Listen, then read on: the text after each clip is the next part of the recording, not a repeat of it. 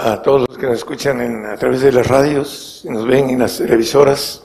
Dios les bendiga a todos y cada uno de los que trabajan en, en el misterio de la radio, de la televisión, que llevan a, a la gente el mensaje del reino que se nos dio a nosotros como responsabilidad y que estamos cumpliendo con esa responsabilidad de poder abrir los ojos de un evangelio no suave como muchos lo hemos conocido, y lo digo por mí.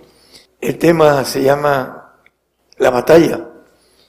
Tenemos enfrente de nosotros a un enemigo con sus guerreros, con sus ángeles caídos, que vienen para querer devorar las almas que de una manera u otra, por ignorancia, desconocen muchas cosas espirituales. Dentro del tema de la batalla, la palabra dice en Efesios 6:12 que no tenemos lucha contra carne y sangre, sino contra principados, contra potestades, contra señores del mundo, gobernadores de esas tinieblas, contra malicias espirituales en los aires.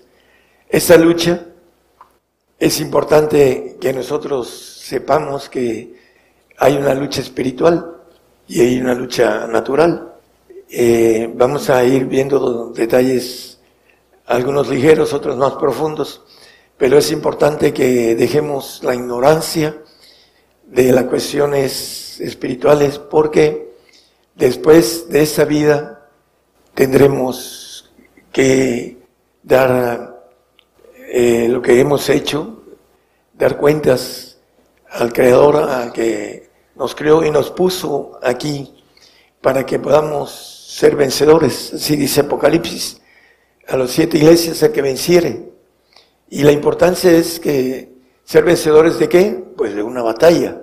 Eso es lo que nos maneja Apocalipsis, que es revelación, y que estamos en los tiempos apocalípticos y que esa batalla está ahí delante de nosotros. Vamos a ir viendo a la luz de la Biblia el, punto importante de cómo podemos vencer al enemigo. Hay que conocerlo y hay que conocer sus artimañas, sus armas, sus estrategias, sus argucias y sobre todo sus mentiras, que es con la que engaña, dice la palabra a todo el mundo. Vamos a ir viéndolo todo esto, hermanos. Primeramente, en 1 Corintios 14, 8, nos dice la palabra, si la trompeta diere sonido incierto, ¿quién se percibirá a la batalla? Hay muchos cristianos, millones de cristianos, que su sonido para predicar es incierto.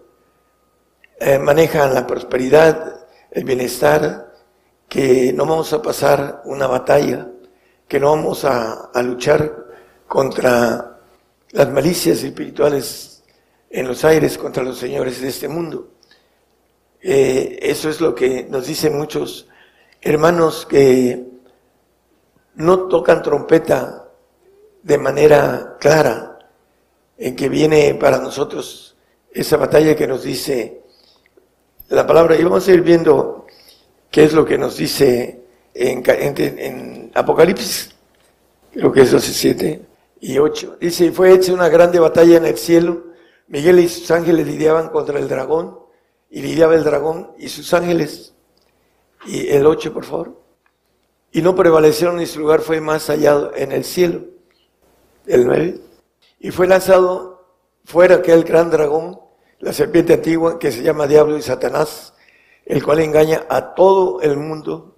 Fue arrojado de tierra y sus ángeles fueron arrojados con él. Bueno, dice que señores de ese mundo, gobernadores, príncipes, etcétera, que tiene aquí a través de eh, la potestad que cuando el hombre pecó eh, se le fue dada, dice el diablo que cuando tentó al Señor le enseñó todos los reinos del mundo en un instante y le dijo que esa potestad se había sido dada. Entonces, aquí vemos que fue arrojado en tierra. Bueno, hay, un tiempo, y es importante entenderlo, que viene sobre nosotros y que dice que engaña a todo el cristiano que no es convertido.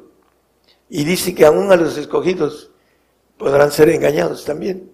Porque nos dice el apóstol Pablo en el 11, 4 de 2 de Corintios, que se puede recibir otro espíritu que habéis recibido. Porque si el que viene predicar otro Jesús que el que hemos predicado, o recibir ese otro espíritu del que habéis recibido, u otro evangelio del que habéis aceptado, lo sufriríais bien. ¿Cómo puede ser esto? Que se puede recibir otro espíritu de el que se ha recibido. Bueno, tenemos dos espíritus, uno en los huesos y uno en la sangre. Y el espíritu de los huesos es divino y el espíritu de la sangre es el, nuestro espíritu humano, en el cual puede recibir otros, no otro, puede ser otros espíritus. Y vamos a ver que a la luz de la palabra le llama espíritus de error. En el 4.1 de primera, Timoteo, pero el Espíritu dice manifiestamente que en los venideros tiempos algunos, algunos apostatarán de la fe escuchando espíritus de error y doctrinas de demonios. Pueden ser infectados por espíritus de error en, el, en la sangre. Hay un ADN, eh, dice la palabra, que nuestro corazón es engañoso y perverso. Ya hemos platicado sobre esto. Pero tiene que ver la batalla no solo en el interior de nosotros, eh, recibiendo espíritus del mundo, como dice el apóstol Pablo. Todos nacemos con espíritu del mundo, pero tenemos que echar fuera a través del espíritu, amarrarlo, eh, poderlo sujetar, para que no tengamos el trabajo del enemigo dentro de nuestro ADN. La ignorancia, dice Hebreos capítulo 9, 7, nos dice que la ignorancia es pecado. Sí, en la parte de abajo, más el, en el segundo solo el pontífice una vez en el año, no sin sangre, la cual ofrece por sí mismo y por los pecados de ignorancia del pueblo. La ignorancia no nos quita, nos exime de la aplicación de las leyes de parte de Dios, aún aquí en la tierra también. En el 3.4 de Abacú dice acerca de el Señor, y el resplandor fue como la luz y rayos brillantes salían de su mano y ahí estaba escondida su fortaleza. En las manos está escondida la fuerza espiritual. El Señor tenía en sus manos la fortaleza, escondida su fortaleza, dice aquí el profeta Bakú.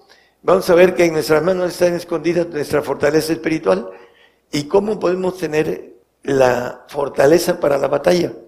Vamos a verlo ahorita. Eh, es importante en el Antiguo Testamento nos dice algo con relación a eso. Vamos a Deuteronomio, en el capítulo 21, versículo 7, 8 y 9. Bueno, el 7 y 9 para no tardarnos tanto en tantos textos. Y protestarán y dirán, nuestras manos no han derramado esta sangre, ni nuestros ojos lo vieron. Y en el 9, y tú quitarás la culpa de sangre inocente de en medio de ti cuando hicieres lo que es recto en los ojos de Jehová. ¿Qué nos quiere decir? En la parte de arriba dice el homicidio oculto. Entonces, para que se quitaran el, asunto del homicidio, hay gente que mata y oculta su homicidio y nunca lo pueden eh, encontrar algunos. Lo hacen también que las autoridades nunca llegan a, encontrar a ese homicidio. Lo hizo en oculto. Pero ¿qué pasa?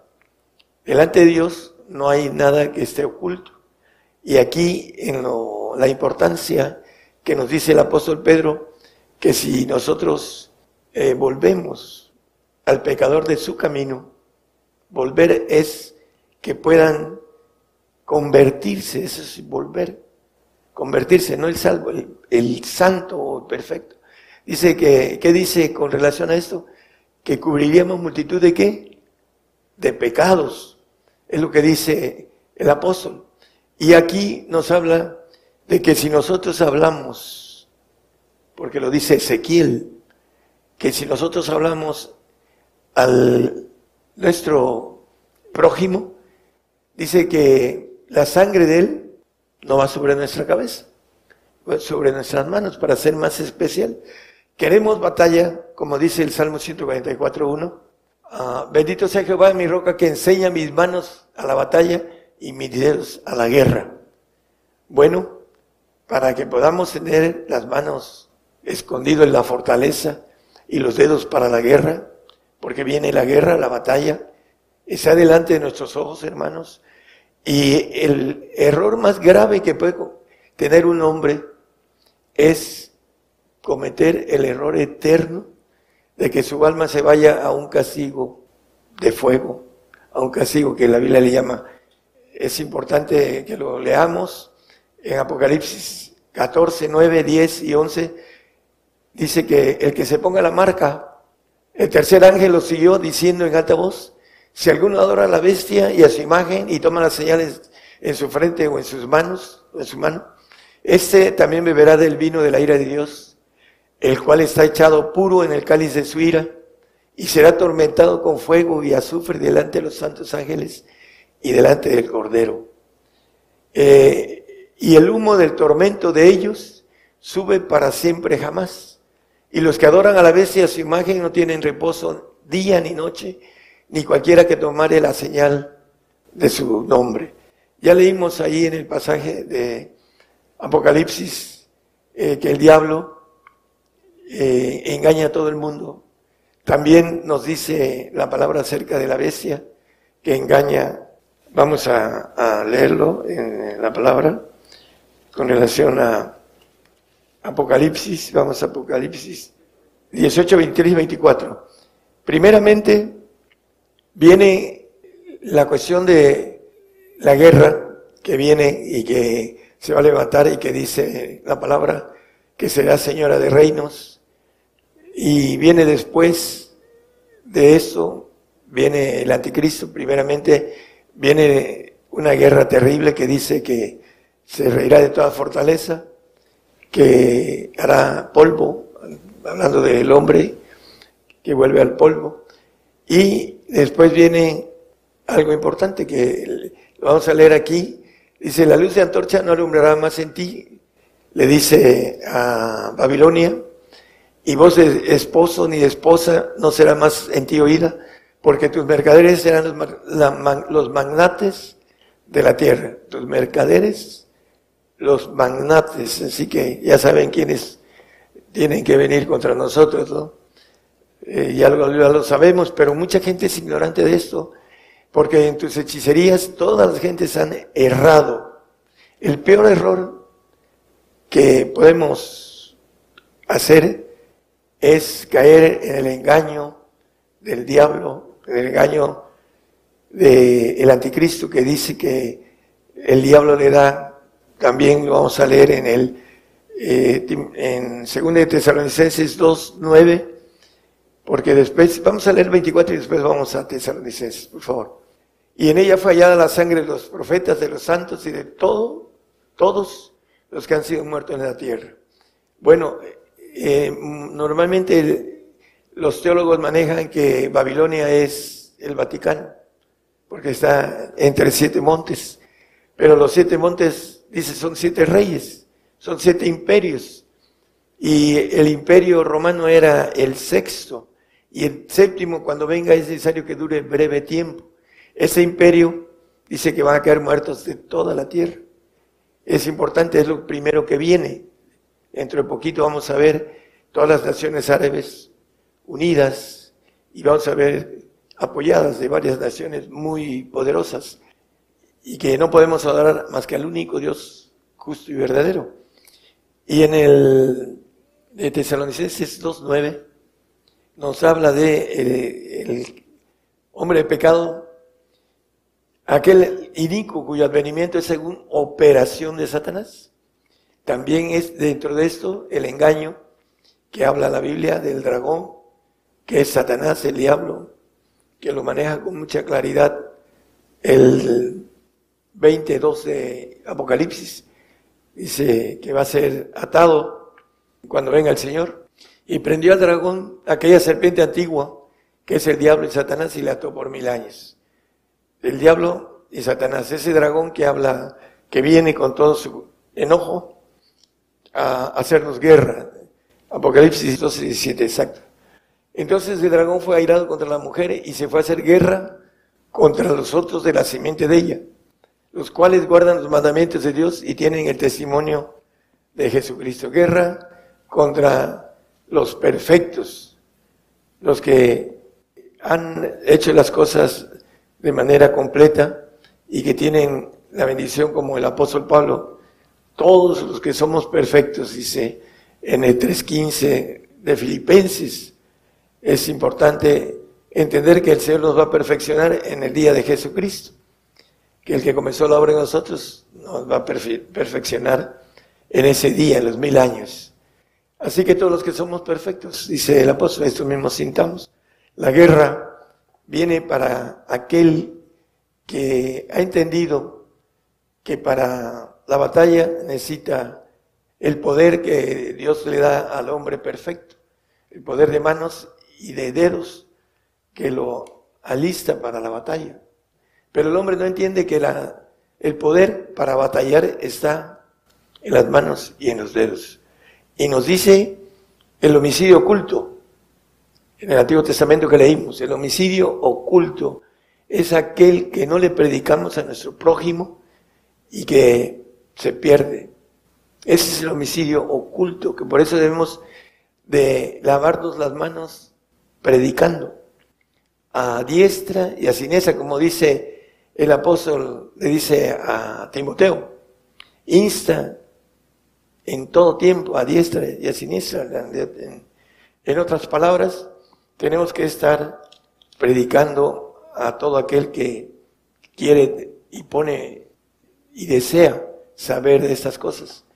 Al que no quiere, bueno, eso es allá él, nuestra sangre no será sobre nosotros. Apocalipsis 17, 5 y 6 nos habla de, de lo que viene primero.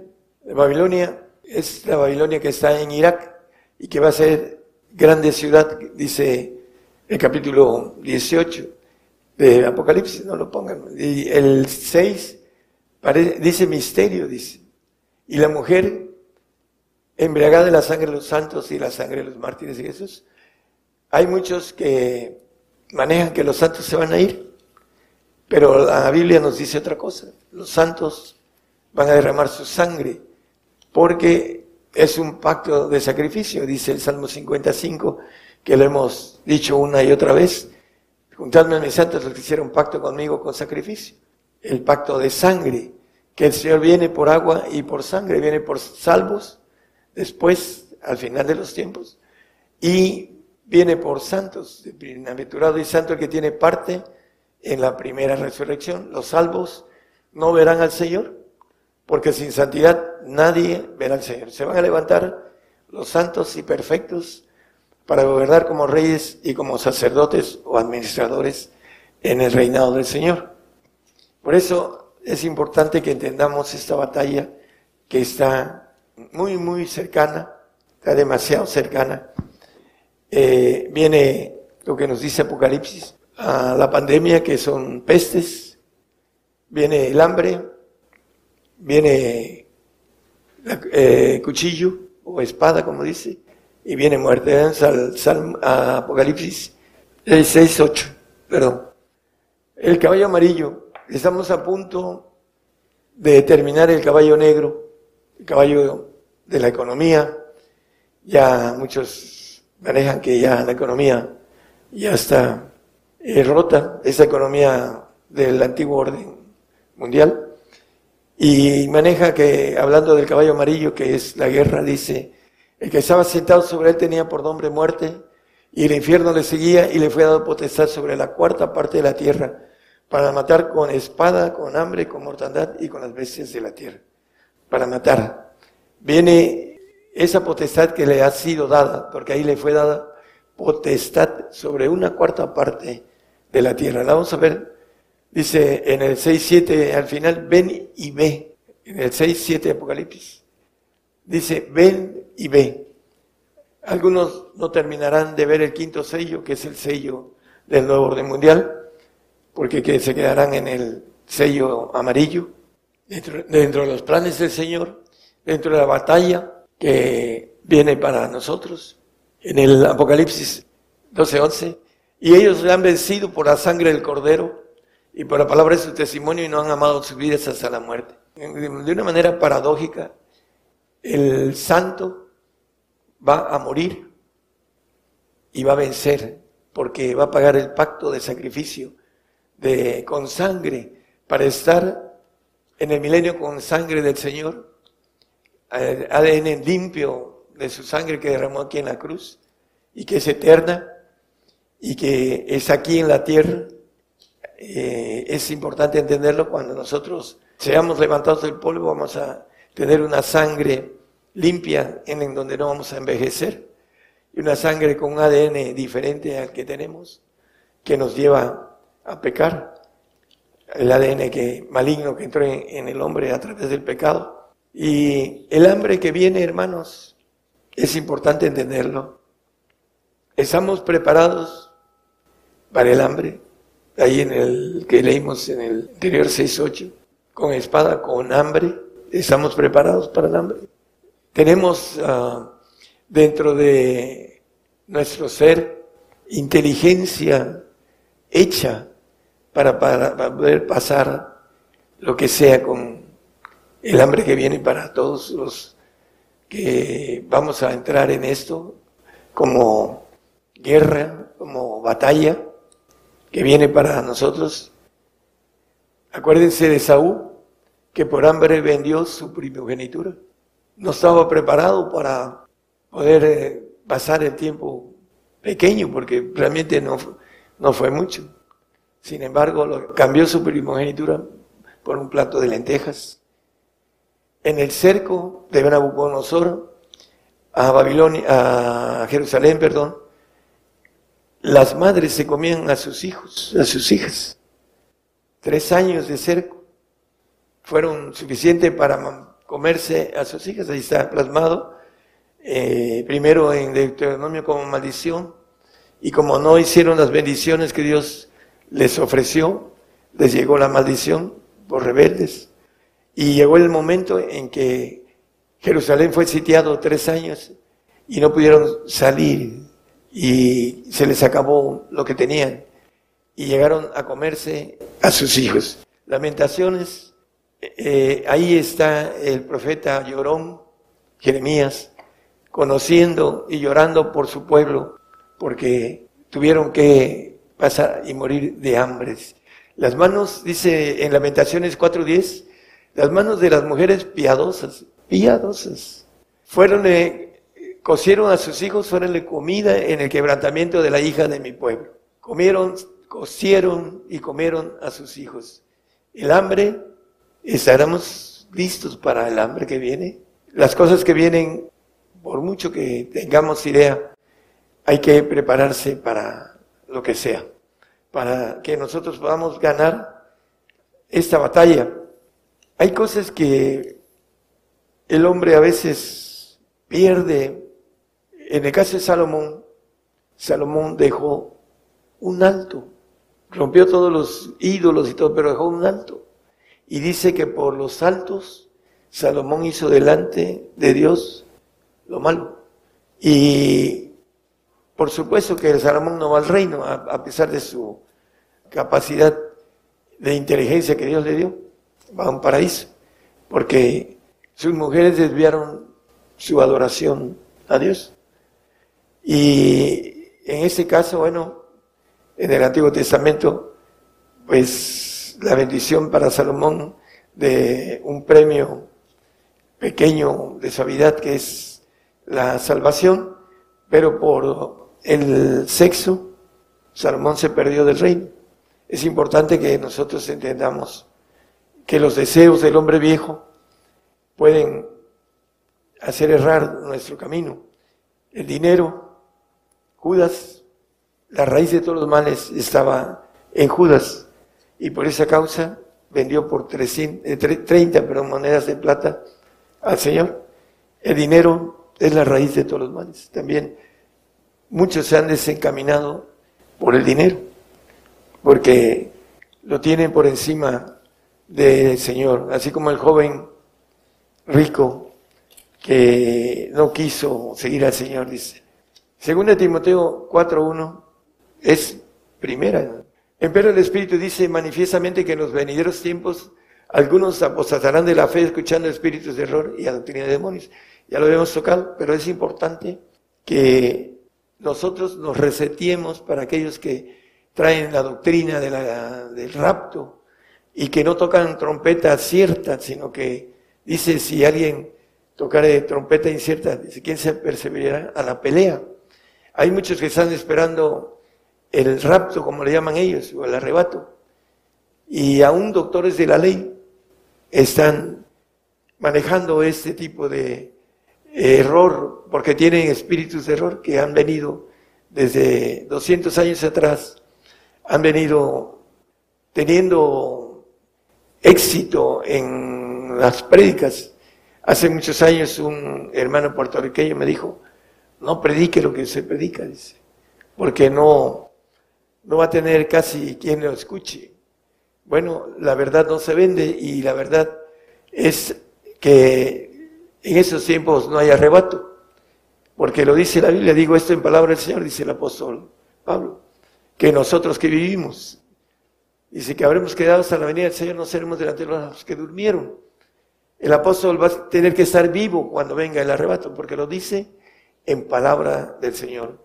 Me decía un ah, hermano eh, tipo presbiteriano, éramos presbiterianos, yo también fui presbiteriano, que Pablo se había equivocado, pero dice, digo esto en palabra del Señor, por lo cual os decimos esto en palabra del Señor, que nosotros que vivimos, dice, no es que se equivocó, no, es, es palabra del Señor y el Señor no se equivoca. El apóstol tiene que estar vivo. Cuando venga el Señor va a resucitar el apóstol Pablo y van a resucitar todos los santos que hayan hecho el pacto de sacrificio, el pacto de dignidad para con el Señor y que dice que resuciten del polvo, como dice la palabra, escóndete en el polvo mientras pasa la ira de Dios. No somos puestos para ira, pero sí para juicio. Y el juicio comienza por nosotros, dice la palabra. Para que nosotros tengamos idea de la batalla que viene, no vamos a poder comprar ni vender para aquellos que nos quedan, quedemos a testificar a los reyes.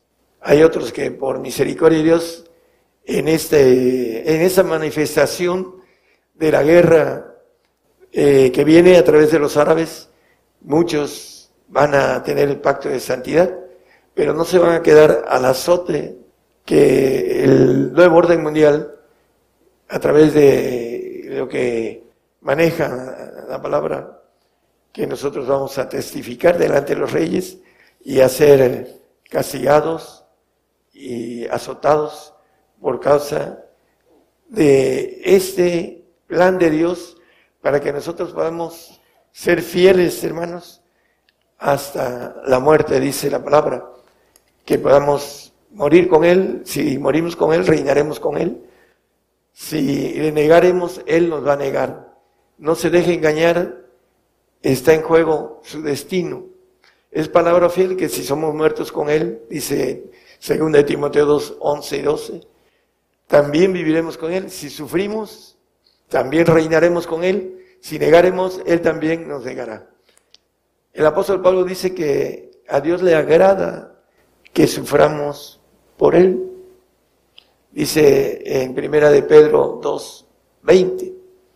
Dice que le agrada que suframos. Dice, porque qué gloria es si pecando vosotros sois abofeteados en la ignorancia y lo sufrís. Dice, mas si haciendo bien, el bien de Dios, sois afligidos y lo sufrís, esto ciertamente es agradable delante de Dios. Que suframos por lo bueno, haciendo bien, no pecando. Ahí lo dice con toda claridad. Y es importante que nosotros entendamos que el amor de Dios viene a través del sufrimiento. Aunque no lo crean, el hombre dice Apocalipsis 3:19, yo reprendo y castigo a todos los que amo. El castigo viene para que recibamos santificación, para que recibamos amor, para que recibamos estimación. Dice el 12.10 de Hebreos, dice que para recibir santificación, dice. Aquellos a la verdad por pocos días nos castigaban como a ellos les parecía, mas este para lo que nos es provechoso. ¿Qué nos, nos es provechoso? Para que recibamos nuestra santificación. El castigo viene para que recibamos el amor, Apocalipsis 3:19. El castigo viene para que recibamos nuestra santificación. El castigo viene para la iglesia, dice el juicio, lo dice el, apóstol Pedro con toda claridad, comienza por nosotros. Dice que el tiempo del juicio, dice, castígame con juicio, dice el 10.24 de Jeremías. Ese juicio es castigo. Castígame, oh Jehová, más con juicio, no con tu furor. El juicio es castigo y el castigo es amor, el castigo es selección, el castigo, como dice también, hay varias eh, palabras, textos, en, eh, en Romanos 8, 30 y 36. Como está escrito, por causa de ti somos muertos, todo el tiempo somos estimados. La estimación de parte de Dios como ovejas de matadero.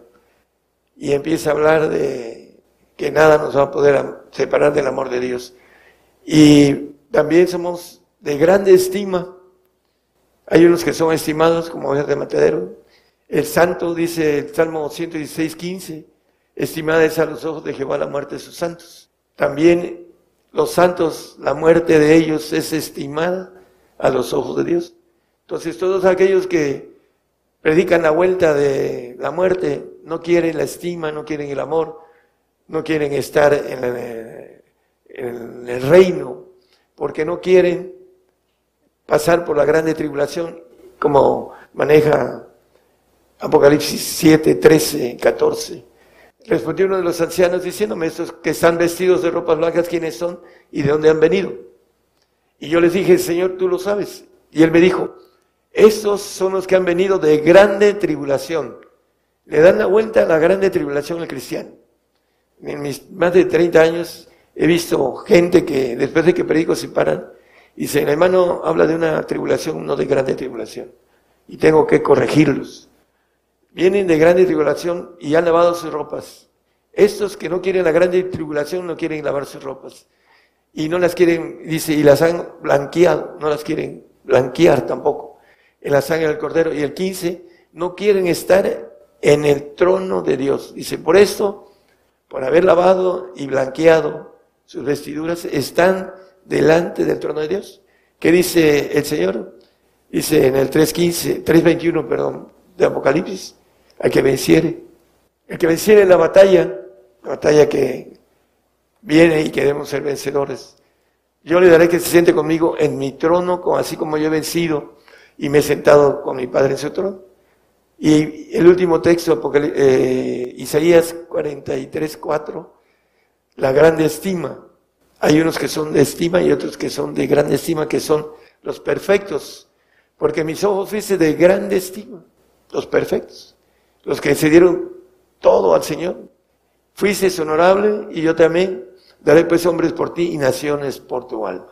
Va a cambiar naciones por los perfectos, por aquellos que van a ser reyes en el milenio cuando Él venga, que gobernaremos como reyes las naciones y que después gobernaremos los cielos, los segundos cielos que son inmensos, como reyes de los cielos.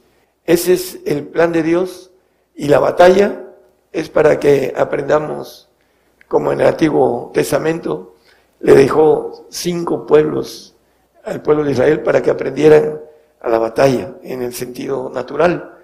A nosotros nos quiere que batallemos en la vida espiritual, que es la que vamos a tener con cuerpos espirituales como lo tiene el Señor ese eh, cuerpo todopoderoso, inmortal, para poder gobernar los cielos. Necesitamos aprender a hacer la guerra a la gente que como el ángel caído se hizo rebelde y que dice la palabra en el 28 y 19, no lo pongan ahí, que va a desaparecer y dejará de ser para siempre, dice la palabra en el profeta Ezequiel, eh, a través de sus escritos, habla de que el diablo dejará de ser para siempre. Después de estar una eternidad de castigo, Dios lo va a desaparecer para siempre. Por haber sido rebelde, por haber sido desobediente, y hizo los planes del hombre para cambiar aquellos entendidos que maneja Daniel 12.3, que los entendidos entenderán y dice que resplandecerán, dice como resplandor del firmamento y a los que enseñan a justicia, la multitud como las estrellas a perpetua eternidad. Perpetua eternidad, para siempre. Los entendidos. Hermano, es importante que el diablo no lo engañe, que empiece a renovar lo que dice la palabra del apóstol Pablo en Romanos 12.2, que aprendamos a hacer, a resetear, a renovar, a reformar nuestro entendimiento para que podamos experimentar cuál sea la buena voluntad de Dios, agradable y perfecta. Que el Señor los bendiga a todos, hermanos. Gracias.